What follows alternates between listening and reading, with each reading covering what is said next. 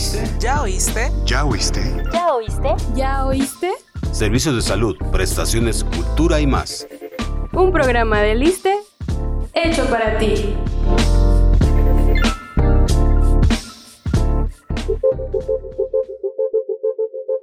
Cuando tienes a tu primer bebé, te genera mucha ansiedad, incertidumbre y miedo por su seguridad. Sin embargo, puedes apoyarte del especialista para sus cuidados. Pero, ¿sabes cuándo acudir con el pediatra? Quédate con nosotros, pues hoy hablaremos de este tema que es de tu interés. Y hoy nos acompaña la doctora Elsa María Granados Galván. Doctora, gracias por acompañarnos. Hola, muchísimas gracias por la invitación. ¿Cada cuándo el niño o la niña deben acudir a revisión con el especialista? Bueno, pues cuando llega un nuevo miembro a la familia, debemos tener en mente que en el área pediátrica lo importante es la medicina preventiva. Para ello necesitamos pues estar capacitados en lactancia materna. Nuestra tarea como médicos pediatras pues es orientar a la mamá, acompañarla en todo este proceso, porque bueno, sabemos que la lactancia materna brinda un sinfín de privilegios para ambos, para mamá y para bebé. También viene la parte del tamiz neonatal, ahora ya es metabólico, auditivo y cardíaco. Entonces esto nos brinda pues una mayor prevención para enfermedades pues que pueden ser atacadas de manera temprana. Y a partir de los 15 días nosotros debemos estar visitando al pediatra pues cada mes aproximadamente. Ya a partir de los seis meses, cada dos meses, y nosotros vamos teniendo ciertos parámetros de neurodesarrollo para irlos vigilando y acompañarlos en todo este crecimiento.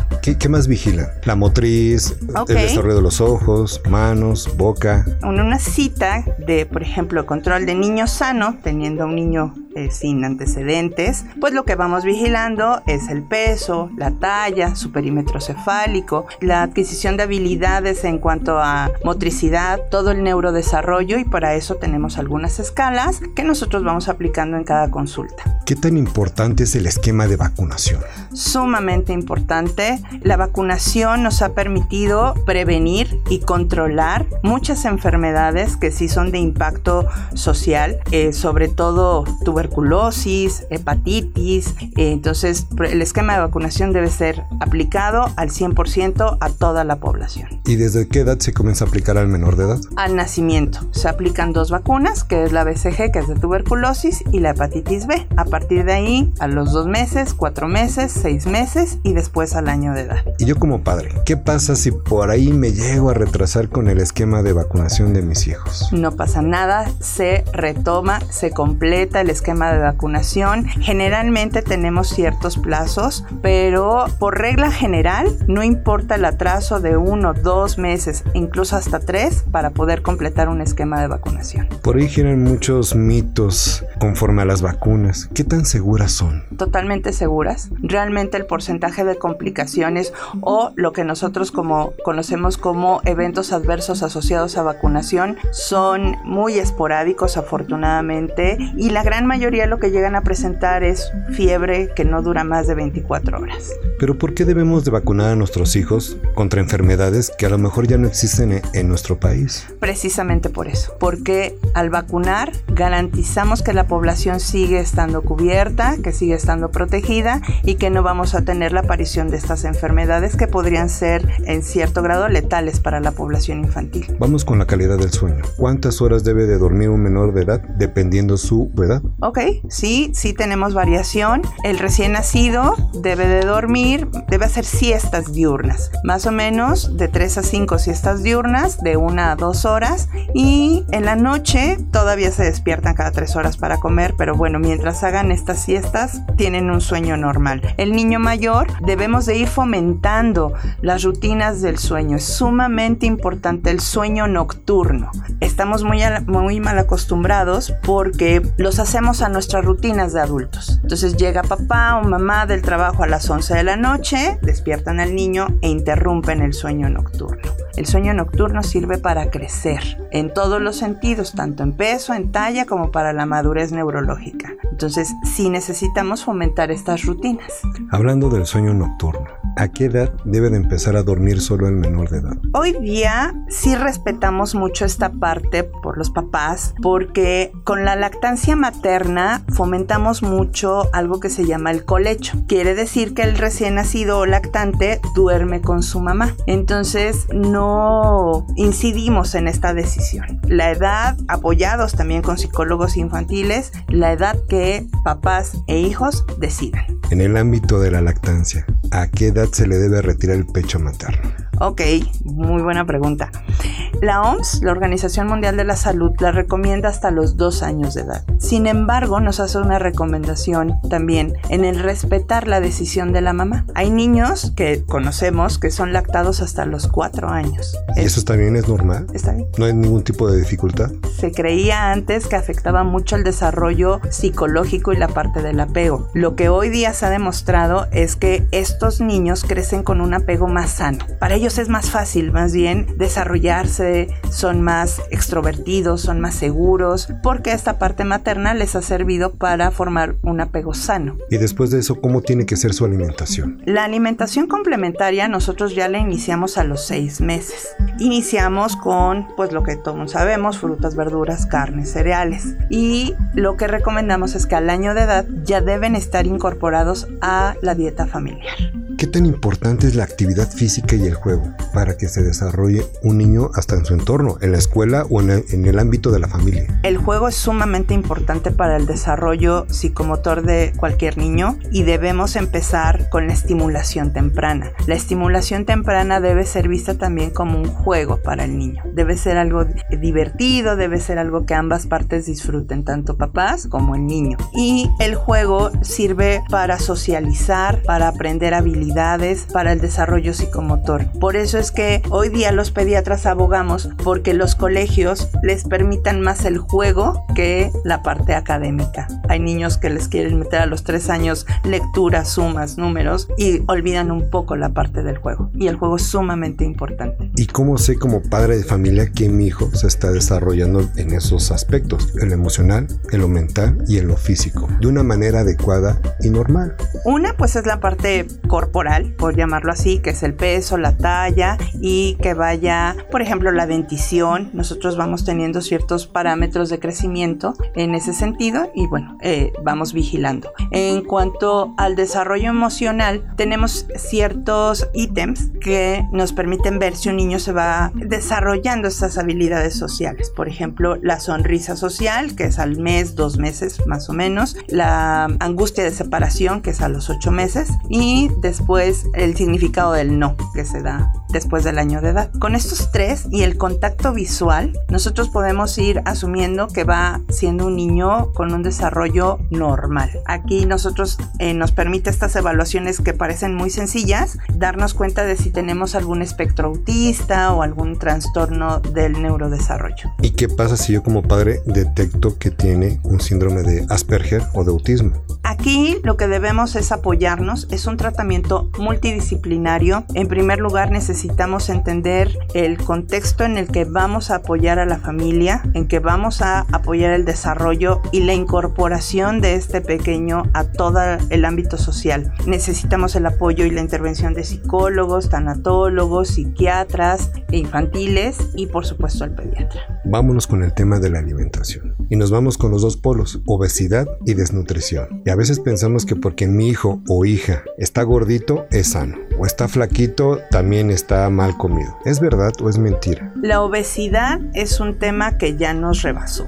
Efectivamente, a manera general, hace algunos 20 años yo creo, se, pensaba que el niño gordito era un niño sano. Hoy día, ya con más estudios, con un mejor abordaje diagnóstico terapéutico, nos hemos dado cuenta que hay serias complicaciones en el desarrollo de estos niños con sobrepeso y obesidad. A veces esperábamos el estirón, así le llamaban, de la adolescencia para que bajaran de peso. Sin embargo, durante estos primeros años de la infancia ya había una afección renal, osteomuscular, cardíaca, que no nos habíamos dado cuenta o no nos queríamos dar cuenta. Pero no todos los niños son delgados. Algunos pueden ser un poquito llenitos. ¿Cómo puedo saber que ese niño está comiendo adecuadamente y que realmente está saludable en un peso adecuado? Las visitas al pediatra nos permiten peso, talla, índice de masa corporal. Ya somos bastante estrictos en cuanto a, clasificarlos. Ya no tenemos este rango de espérate, a lo mejor se estira y baja. No, ya desde que detectamos un sobrepeso empezamos a intervenir de manera inmediata. Entonces lo que hacemos es hacer un cuestionario, ¿no? Que los papás nos digan qué es el desayuno, qué es la comida, qué es la cena, qué son los lunch. El lunch escolar también es, es muy importante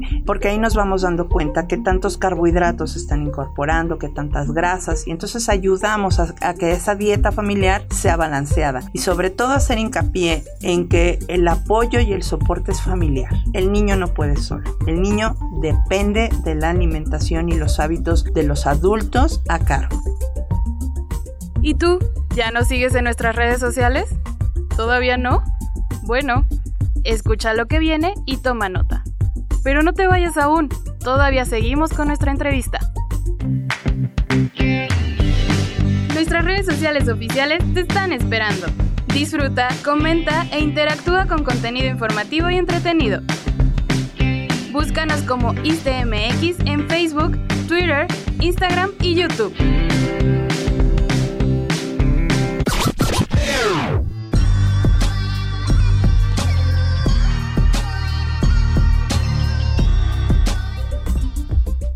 ¿Y qué pasa cuando es muy delgado? Y aparte es muy renuente para comer y a veces hasta tenemos la mala intención de obligarlos a comer. ¿Eso está bien? No, no está bien. Siempre debemos respetar la saciedad. Hay un estímulo que se llama saciedad y debemos respetarlo. Los niños delgados en los cuales nosotros hemos descartado cualquier enfermedad que les impida ganar peso, siempre debemos averiguar cómo fueron los papás en esa edad. La genética predomina y la genética manda. Entonces, a veces, pues ya al pasar de los años, ya mamá tiene este, algunos kilos de más o papá también, pero cuando interrogamos y decimos, pregúntele por favor a los abuelos cómo eran ustedes de niños. Ah, era igualito. Tiene que ver mucho la genética, pero ojo, solamente cuando hemos descartado cualquier otra enfermedad. ¿Qué hay de cierto que es mejor que te dé varicela de niño que de adulto? ¿Hay enfermedades que nos tienen que dar a fuerza de niños? Antes sí, nos juntaban a todos los primos para que a todos nos diera varicela. Hoy día, bueno, hasta la varicela ha cambiado su, su presentación en la edad pediátrica. En algunos eh, centros pediátricos se aplica la vacuna de varicela, no es en todos, pero esto ha ayudado también para disminuir. ¿Qué pasa en el menor?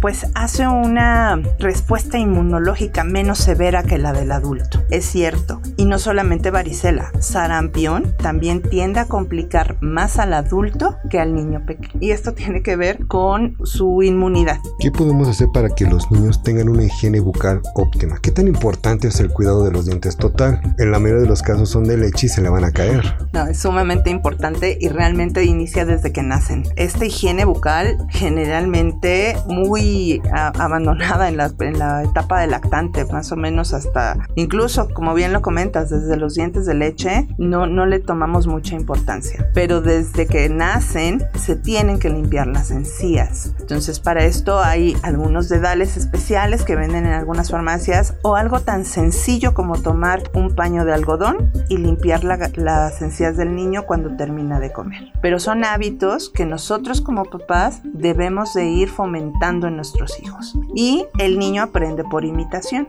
Si yo soy un papá que termino de comer, me lavo los dientes, por supuesto que mi hijo va a crecer con ese ejemplo y va a ser un hábito para toda su vida. Muchos de los niños o niñas tienden a chuparse el dedo o hasta le dan el chupón. Dicen que es por ansiedad y que también te va a afectar la calidad de los dientes y que los vas a tener todos chuecos cuando estés grande. ¿Esto es verdad? Es correcto. De hecho, si me permites comentarlo, en la consulta cuando llegan y los veo con el chupón, pues siempre les recomiendo que vayan haciendo un ahorro para el odontopediatra porque es inevitable que terminen con él. Lo que hace el chupón es ir deformando todo el macizo facial al estar en constante, en constante chupeteo. Es una práctica que debemos abortar. ¿Cómo podemos quitarle ese vicio? Sí, es, es ansiedad, pero es ansiedad de los papás, de escucharlo llorar. Entonces debemos de identificar las causas que hacen llorar al niño. El llanto del niño no significa hambre, el llanto del niño es el único medio de comunicación que tiene. El bebé puede llorar por hambre, sí, porque me siento incómodo,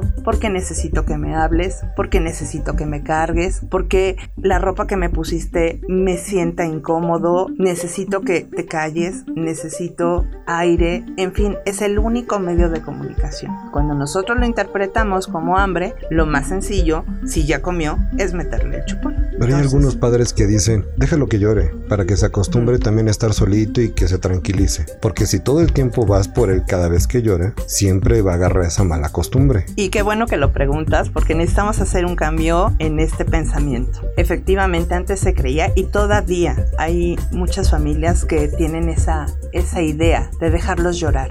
El niño necesita saber que lo cuidan. El niño necesita saber que hay alguien ahí que va a responder a sus demandas. Ahora con la lactancia materna nosotros hemos tenido ya muchos estudios de psicología infantil que han permitido identificar el mal apego cuando se les deja llorar. Son niños que crecen inseguros, buscando aprobación, buscando quedar bien, a diferencia del niño que siempre estuvo atendido. Hoy día podemos ver cada vez más mamás con fulares. El fular es el rebozo y todo el tiempo andan con el niño. Ya estos niños han seguido a lo largo del tiempo y se ha demostrado que son niños más seguros, más extrovertidos, con un mejor desarrollo. Entonces, esta idea de dejarlos llorar, de que se acostumbre, de todo el tiempo le vas a hacer daño si lo cargas, debemos de irla dejando de lado. Para seguir con ese punto, entonces, ¿qué pasa con esos menores de edad cuando los padres luego tienen que ir a trabajar y dejan a sus hijos en las guarderías? ¿Está bien dejar a los menores que los dejan desde meses de nacido en una guardería o que se queden en casa con un familiar? Depende quién podría ser el cuidador. Si son los abuelitos, la abuelita generalmente socialmente así es, a veces abuelita está, sí debemos considerar que abuelita está cansada, que abuelita ya no va a tener los mismos cuidados que cuando fue mamá. Y las estancias infantiles, las guarderías, tienen cierta preparación en este sentido de puericultura que las hace ser muy cercanas a los niños de cualquier edad. O sea, la, la cuidadora, la maestra, la auxiliar tiene esa preparación, identificar y apoyar. Claro que vivimos tiempos eh, donde pues ambos papás tienen que trabajar, pero yo, eh, si abuelita ya es mayor, si abuelita tiene ciertas limitaciones, lo ideal es una estancia. Y les permite tener un buen desarrollo. Por supuesto, son niños que se desarrollan en el aspecto social y psicomotor, a veces mucho mejor que el niño que está en casa. ¿eh? En lo que es la escuela y sus compañeros, porque siempre entran las comparaciones. ¿Qué pasa si mi hijo es más pequeño, su estatura es menor o caso contrario, tiene una estatura más alta? En los dos casos está bien. ¿Tengo por qué preocuparme si mi hijo tiene una estatura más baja o es muy alto, más de lo normal?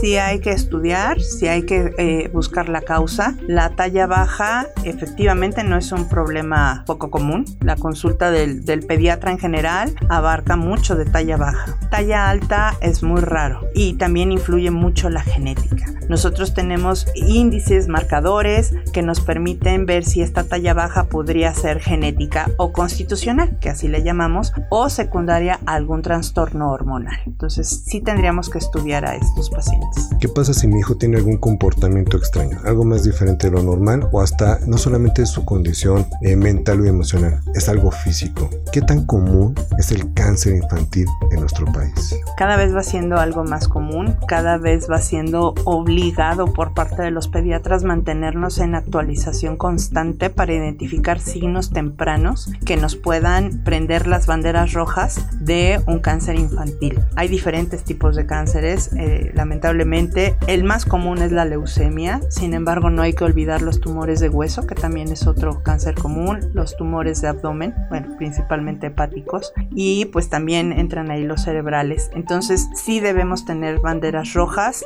debemos ser además de pediatras que curan, pediatras que previenen y educan. Una población que crece educada es una población que puede crecer más sana. Entonces, esa es nuestra área de oportunidad. Educar papás, también educar al niño mayor. El niño mayor es un niño que entiende y entiende perfectamente, por ejemplo, hablando del tema de obesidad, cuando uno les dice, cuando estés en la disyuntiva de un pan de dulce y una manzana, ¿qué escoges? De manera inmediata, el pan dulce. Pero cuando uno les explica, esto te va a nutrir, esto lo único que va a hacer es perjudicar tu salud porque vas a engordar y no te produce ningún beneficio. El niño lo entiende y por supuesto que hemos hecho los ejercicios y la gran mayoría termina diciendo me como la manzana. Entonces esto en, en temas de prevención es sumamente importante. Este podcast se transmite en diferentes plataformas digitales. ¿Quieres saber cuáles son? Escucha el siguiente promo.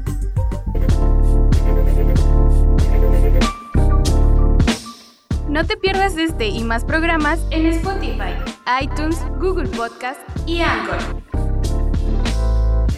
Síguenos como este podcast y activa las notificaciones.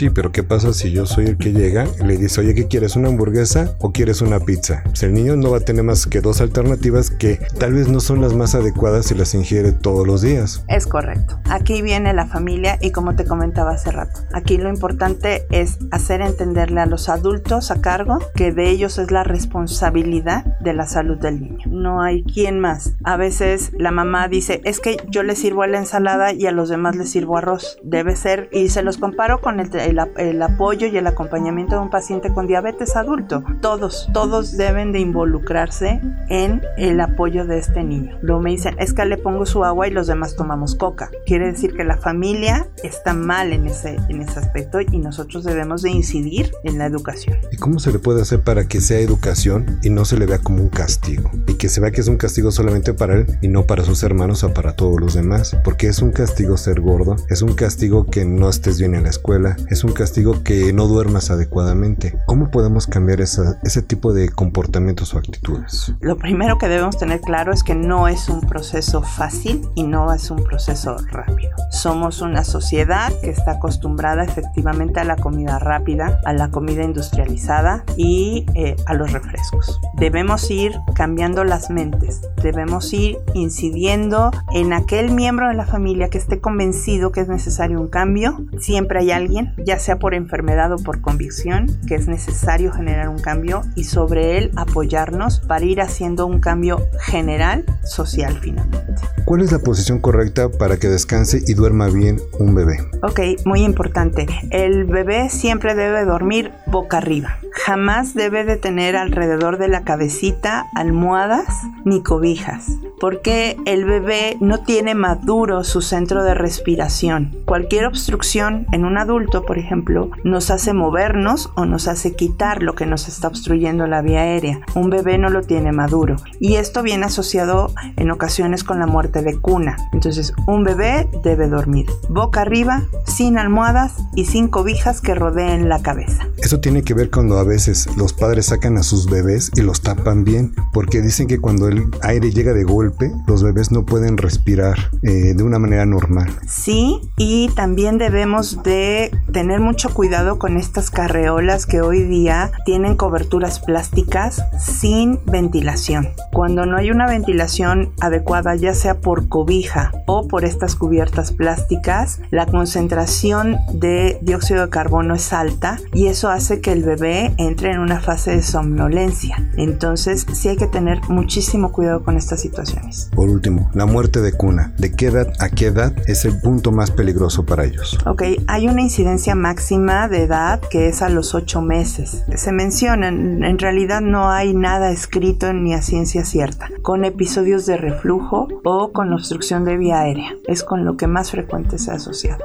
¿Nos puedes dar algunos tips para vigilar la salud de nuestros hijos y ver que su desarrollo y su crecimiento sea el adecuado? El primero y el más sencillo es en la etapa de recién nacido lactante, que es hasta los tres años, cómo van dejando la ropa. Hay preguntas así tan coloquiales como ¿hace cuánto dejó los mamelucos? ¿O los ha dejado o no los ha dejado? ¿Le sigue quedando la ropa de hace un mes? Entonces cuando la ropa le sigue quedando después de un mes, ahí sí hay que prender un foco rojo, porque normalmente en los primeros meses el crecimiento es muy rápido. Ya en etapas posteriores, si les, les decimos hagan marquitas en la pared o pueden poner cualquier cinta que les permita ir midiendo este crecimiento y que el niño vaya adquiriendo las habilidades de los niños de su edad desde el punto de vista psicomotor. De repente hay niños que no socializan y soy muy repetitiva en este tema del Asperger y del autismo, porque nos podemos dar cuenta de un trastorno de este tipo desde meses. O sea, el bebé que no sonríe, el bebé que no mira a la mamá, el bebé que no la sigue con la mirada, el bebé que no siente angustia cuando se separa de, de la madre,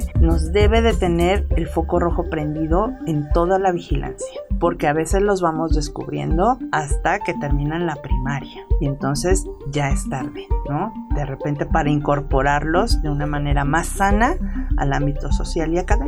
¿Ya no se puede resarcir? El daño psicológico a veces no, porque ellos a lo largo de todo ese tiempo se han sentido relegados, se han sentido, muchos sufren bullying, muchísimos. Entonces son niños que han crecido bajo ese estigma del raro, del aislado, del que no se adapta, del que no juega y bueno, pues ese daño psicológico pues sí hay que prevenirlo. A veces la mamá detecta que su bebé cuando hace del baño y mancha su pañal, sus heces son más oscuras de lo normal, casi casi hasta negras. ¿Eso es normal y está bien? Depende de la alimentación. Entonces nosotros debemos de preguntar qué comió en días previos, tener muy claro que el color y las características de las evacuaciones cambian de acuerdo a la alimentación. Existe la creencia de que si el niño evacúa verde, el bebé, sobre todo, le hace falta leche. No necesariamente. Tiene que ver todo un contexto de vigilancia. El niño mayor obviamente va a cambiar sus evacuaciones conforme vayamos incorporando el resto de alimentos a la dieta. Entonces, sí, sí son cambiantes. Sí hay focos rojos, como por ejemplo una evacuación negra, donde no hubo antecedente de comer betabel o algún colorante, sí nos debe prender un foco rojo para buscar sangrados de tubo digestivo, ¿no? O la presencia de sangre ya evidente, ¿no? O eh, las evacuaciones con moco también les, les preocupan mucho a los papás.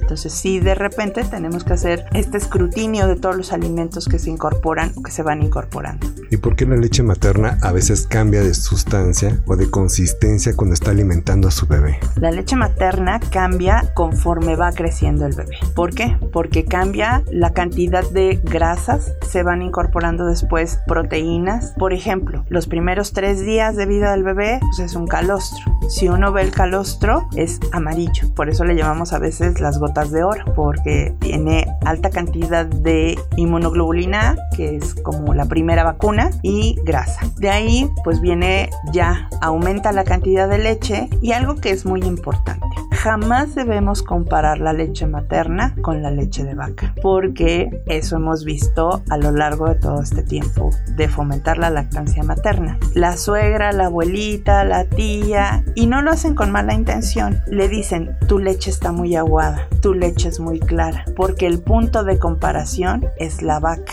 Jamás debemos comparar la leche humana con la leche de vaca. Somos mamíferos distintos. Entonces sí va cambiando, va cambiando conforme va cambiando, va creciendo el bebé y sus necesidades. Te puedo decir, por ejemplo, que un niño enfermo debe continuar con la lactancia porque al ser la piel un órgano, identifica el germen, bacteria, virus que está provocando la enfermedad y la mamá empieza a generar los anticuerpos necesarios para esa enfermedad. Volviendo al tema de autismo, ya nos dijiste algunos rasgos característicos del autismo, pero ¿qué pasa pasa si mi hijo o mi hija se tarda en hablar? ¿Eso es normal? ¿Es un rasgo de Asperger o de autismo? Podría ser un rasgo del espectro autista, pero también podría indicarnos un retraso en el neurodesarrollo o problemas de audición. ¿Y no puede ser también algo normal que se tarden en hablar? No, antes creíamos eso, que podría llegar al año de edad y no hablar. No, el niño es social por naturaleza y necesita expresarse. A veces creíamos que eran niños sobreprotegidos, que eran niños muy mimados, que eran niños que todo le resolvían los papás e incluso nos atrevíamos a decir,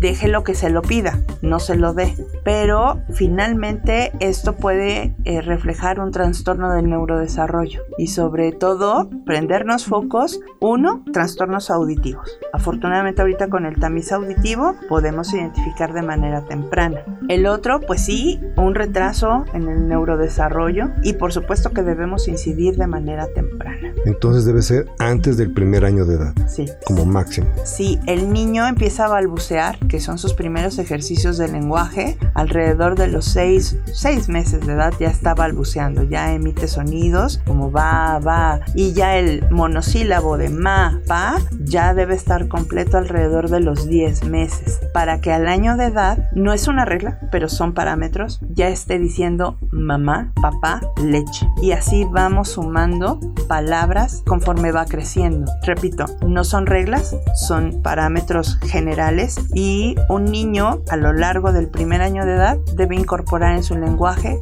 10 palabras. A los 2 años 20 palabras, a los 3 30 palabras y así sucesivamente hasta llegar a articular un lenguaje maduro que es frases. Y con el sistema motriz, ¿a qué edad debe de empezar a gatear y a qué edad debe de empezar ya a caminar? Incluso hasta correr. Nuestro primer indicador de motricidad es que se sienten solitos y eso lo logran entre los 6 y los 8 meses. De ahí el bebé tiene que adquirir la habilidad del gateo, sumamente importante para la madurez neurológica. Normalmente no se le, da la importancia que se debe, pero todo niño debe ser motivado a gatear. Y esto lo logran alrededor de los 9, 10 meses. A los 10 meses el bebé empieza a buscar de dónde apoyarse para pararse y alrededor de los 12, 14 meses iniciar la marcha. Corren alrededor de los 18 meses. Algunos bebés nacen con manchas, son rasgos característicos, pero con el tiempo se les va quitando. Está bien que nazcan con esas manchas y que después se les vaya quitando y en la edad adulta vuelven a aparecer.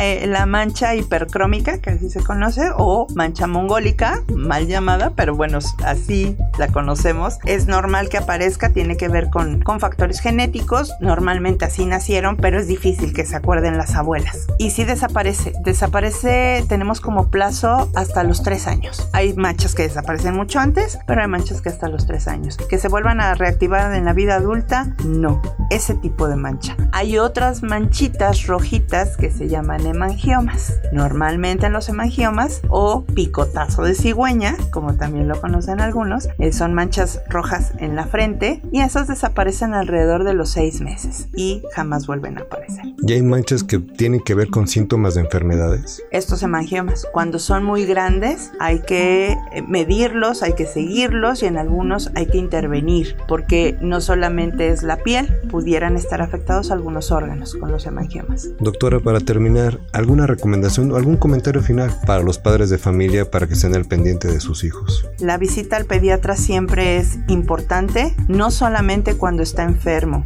Tenemos que programar estas visitas, a veces por cuestiones de tiempo, por cuestiones económicas no se hace, pero los servicios médicos siempre son deben ser eh, considerados como preventivos. Si nosotros fomentamos una salud en los primeros años de vida, prácticamente garantizamos que sea un niño que va a crecer de manera óptima, sano y con todas las oportunidades de un desarrollo adecuado. Doctora Elsa María Granados Galván, gracias por la entrevista, por su tiempo, pero sobre todo por los consejos para cuidar la salud de nuestros hijos. Muchísimas gracias. Y a ti que nos acompañaste, gracias por escucharnos. Cuídate. Este programa es realizado por la Unidad de Comunicación Social. En la supervisión, Ámbar González. En la producción, Antonio Tapia. Y en los micrófonos, Claudia Mejía. Sailin Fernando. ¿Y tú que nos escuchas, sabes o conoces sobre la enfermedad celíaca? ¿No? pues no te pierdas nuestro siguiente programa donde hablaremos sobre este padecimiento. Te esperamos.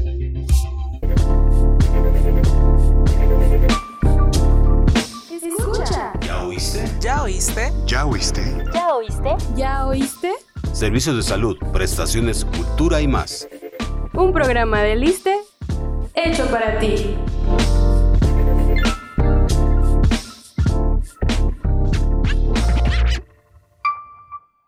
Este programa es público ajeno a cualquier partido político. Queda prohibido el uso para fines distintos a los establecidos en el programa.